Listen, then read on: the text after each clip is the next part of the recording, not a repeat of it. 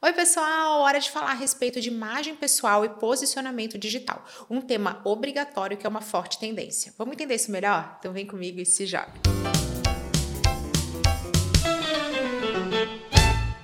Ao longo desse conteúdo a respeito de posicionamento digital e imagem pessoal, eu vou trazer os quatro pilares que formam essa estratégia, assim como uma dica sucesso para você se jogar. E a gente já vai começar falando a respeito de posicionamento, aquela questão extremamente estratégica, o lugar que você ocupa na mente do seu cliente, do seu potencial cliente. Posicionamento não é dar nossa opinião, falar o que a gente pensa. Posicionamento é justamente ser capaz de comunicar todos os atributos que tornam a nossa marca, o nosso negócio, a nossa atuação únicos. Marcas existem para criar desigualdade. Quanto mais a gente tenta ficar igual a todo mundo, menos força a gente traz para o todo poder do nosso branding, da construção da nossa marca. Posso falar sobre isso que já cometi muito esse erro. Todos aqueles valores, todos aqueles atributos que eram muito fortes, muito marcantes na minha atuação, eu sempre tentava atenuar. Então, o bom humor, ah, eu sou consultora, então eu vou sempre ficar mais sério, eu evitava rir, não fazia brincadeiras, eu ficava me controlando, justamente porque eu achava que isso não era um atributo interessante para minha atuação como consultora. Só que não tem jeito, a gente acaba sendo quem a gente é, as pessoas percebem isso. Isso estava sempre presente nos feedbacks dos meus clientes de consultoria. E aí a gente traz muito mais força, porque vai comunicar tudo isso que a gente tem de especial, de único e, por consequência,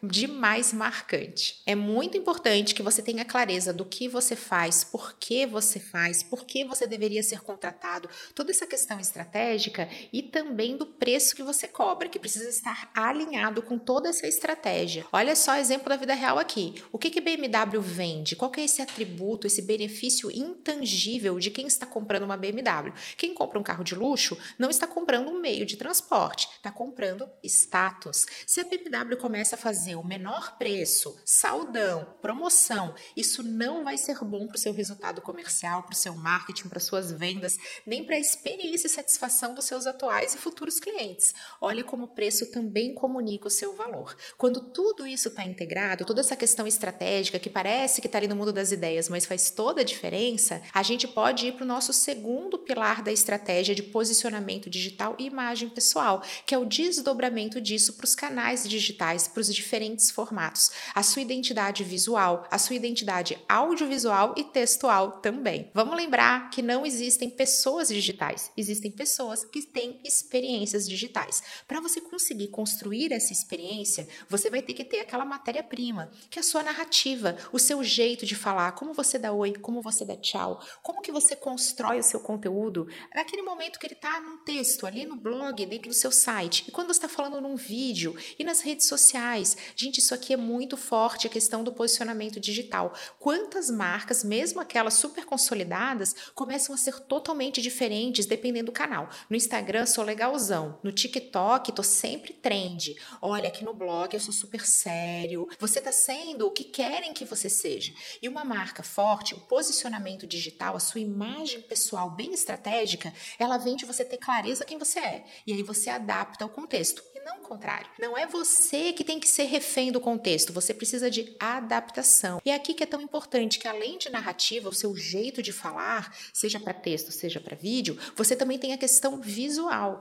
Então são os seus ícones, as cores. Sabe aquela coisa de você viu laranja, você lembrou do Itaú? Isso é um exemplo de identidade visual sendo muito marcante, muito forte aqui no nosso cotidiano. A gente viu para aquilo e lembrou na hora. Você também é uma marca, você tem que ter o mesmo cuidado que o Itaú Itaú tem, apesar dele ser uma super empresa, uma marca gigante, a gente pode fazer isso na prática também. Tenha clareza da sua identidade visual, de como você é, daquelas cores que tornam toda a sua comunicação bem marcante e se joga. Justamente porque nós estamos indo para o terceiro pilar da nossa estratégia. Então, todos os nossos ícones, os emojis, olha meu coração roxinho que vocês veem já começam a lembrar. Olha das minhas frases, das narrativas que eu tenho aqui. Perfeito, só brigadeiro, é grátis e sem glúten. Vem comigo, se joga. Tudo isso está presente nessa narrativa, mas a gente também precisa transmitir, traduzir para a nossa imagem pessoal, a nossa roupa, o nosso cabelo, sorrisos, acessórios, tudo aquilo aquilo que as pessoas vão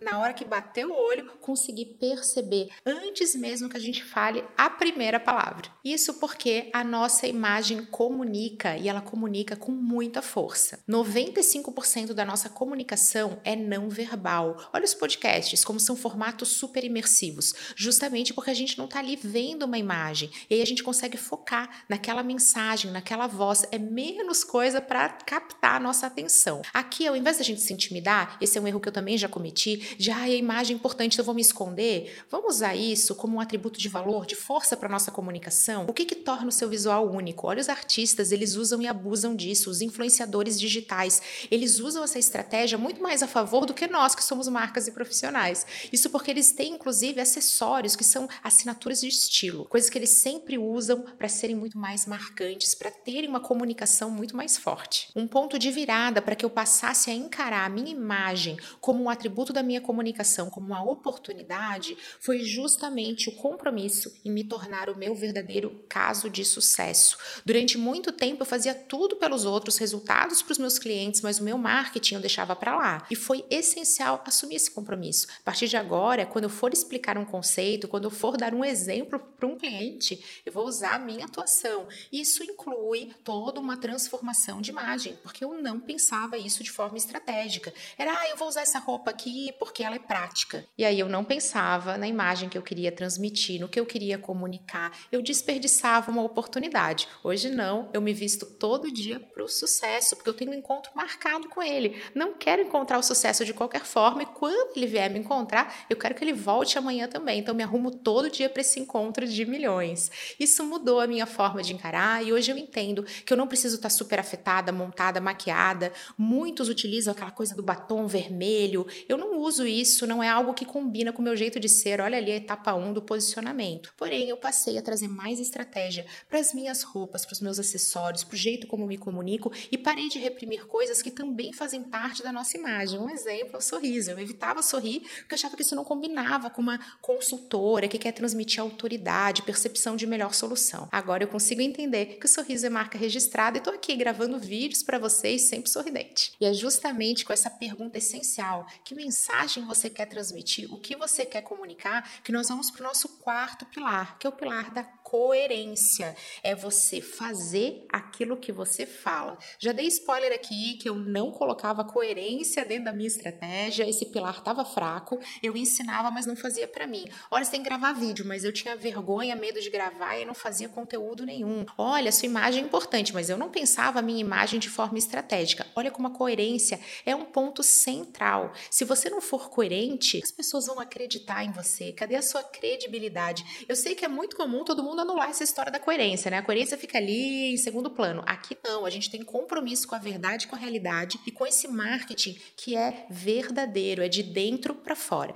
Quero trazer aqui um exemplo ainda mais prático de uma aluna minha que é consultora de imagem. Ela disse: Camila, eu odeio me arrumar. Eu não dou a menor bola assim para roupa e tal, mas eu sou consultora de imagem. E aí? falei: você tem um grave problema de coerência.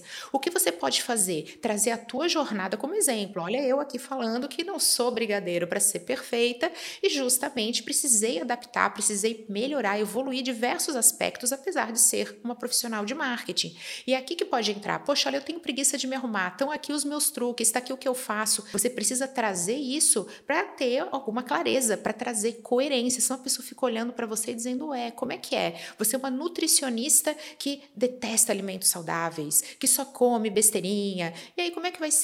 Você vai ter dificuldade em transmitir essa credibilidade. Aí você pode explicar que, apesar de ter dificuldade, que apesar de ter sido difícil para você, que você entende seus pacientes, aí você está trazendo identificação e tá tudo certo. Mas essa coerência, essa etapa de explicar, daquele óbvio que também precisa ser dito, faz toda a diferença nessa etapa. Também vale falar a respeito de um erro muito comum. Por exemplo, Camila, eu sou uma consultora que eu entrego toda a mudança, toda a estratégia, eu vou super fundo no negócio do meu cliente. E aí você vai publicar alguma coisa no Instagram e você faz uma foto com uma legenda de três linhas. Isso não está coerente com seu posicionamento de entregar muita mudança, de fazer a transformação acontecer num nível muito profundo. Se o seu serviço é profundo, se o seu valor agregado é alto, você tem que entregar conteúdo também com generosidade. Olha eu aqui, eu sempre falo para vocês, conteúdo com doses generosas de informação.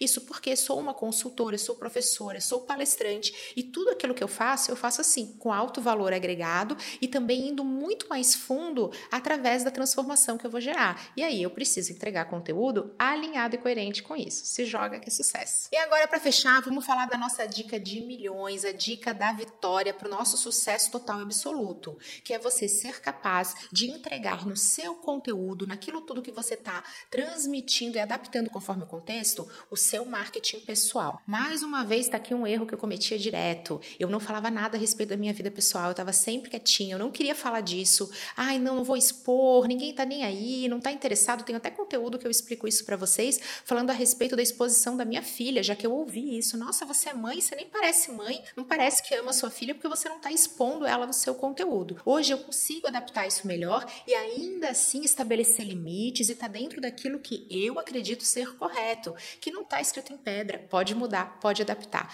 mas não utilizar o marketing pessoal é sem dúvida um erro, não vou chamar de erro então, é perder uma oportunidade, porque você está deixando de criar conexão e identificação, e isso é fato. O problema é que a gente confunde marketing pessoal com expor tudo da nossa vida, aquela coisa de 24 horas publicando, gente, estou fazendo isso, agora estou fazendo aquilo. Não é sobre isso, é sobre ser intencional. Quem nós somos impacta no nosso trabalho. Não existe essa coisa de pessoal e profissional, é tudo uma coisa só, só que está adaptado ao contexto. Quando você traz seus valores, aquilo que você acredita, um pedacinho da sua rotina, um recorte da sua vida, uma história de superação, algo que está presente em quem você é, que te torna aquilo que você é hoje, você está utilizando o marketing pessoal a favor da sua imagem pessoal e do seu posicionamento digital. Quando você entrega uma história a respeito da sua trajetória, uma história de superação, um recorte da sua rotina, algo que mostre seus valores, aquilo que você acredita, você está sendo intencional na sua comunicação.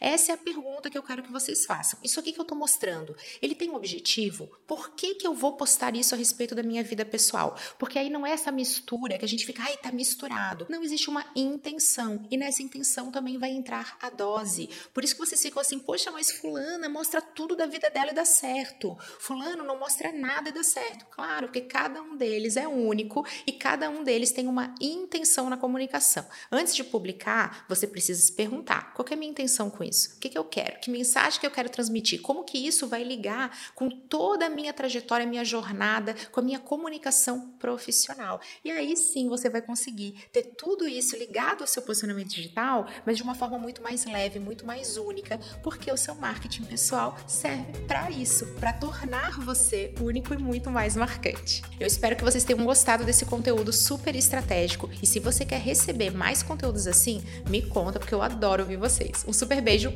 até a próxima!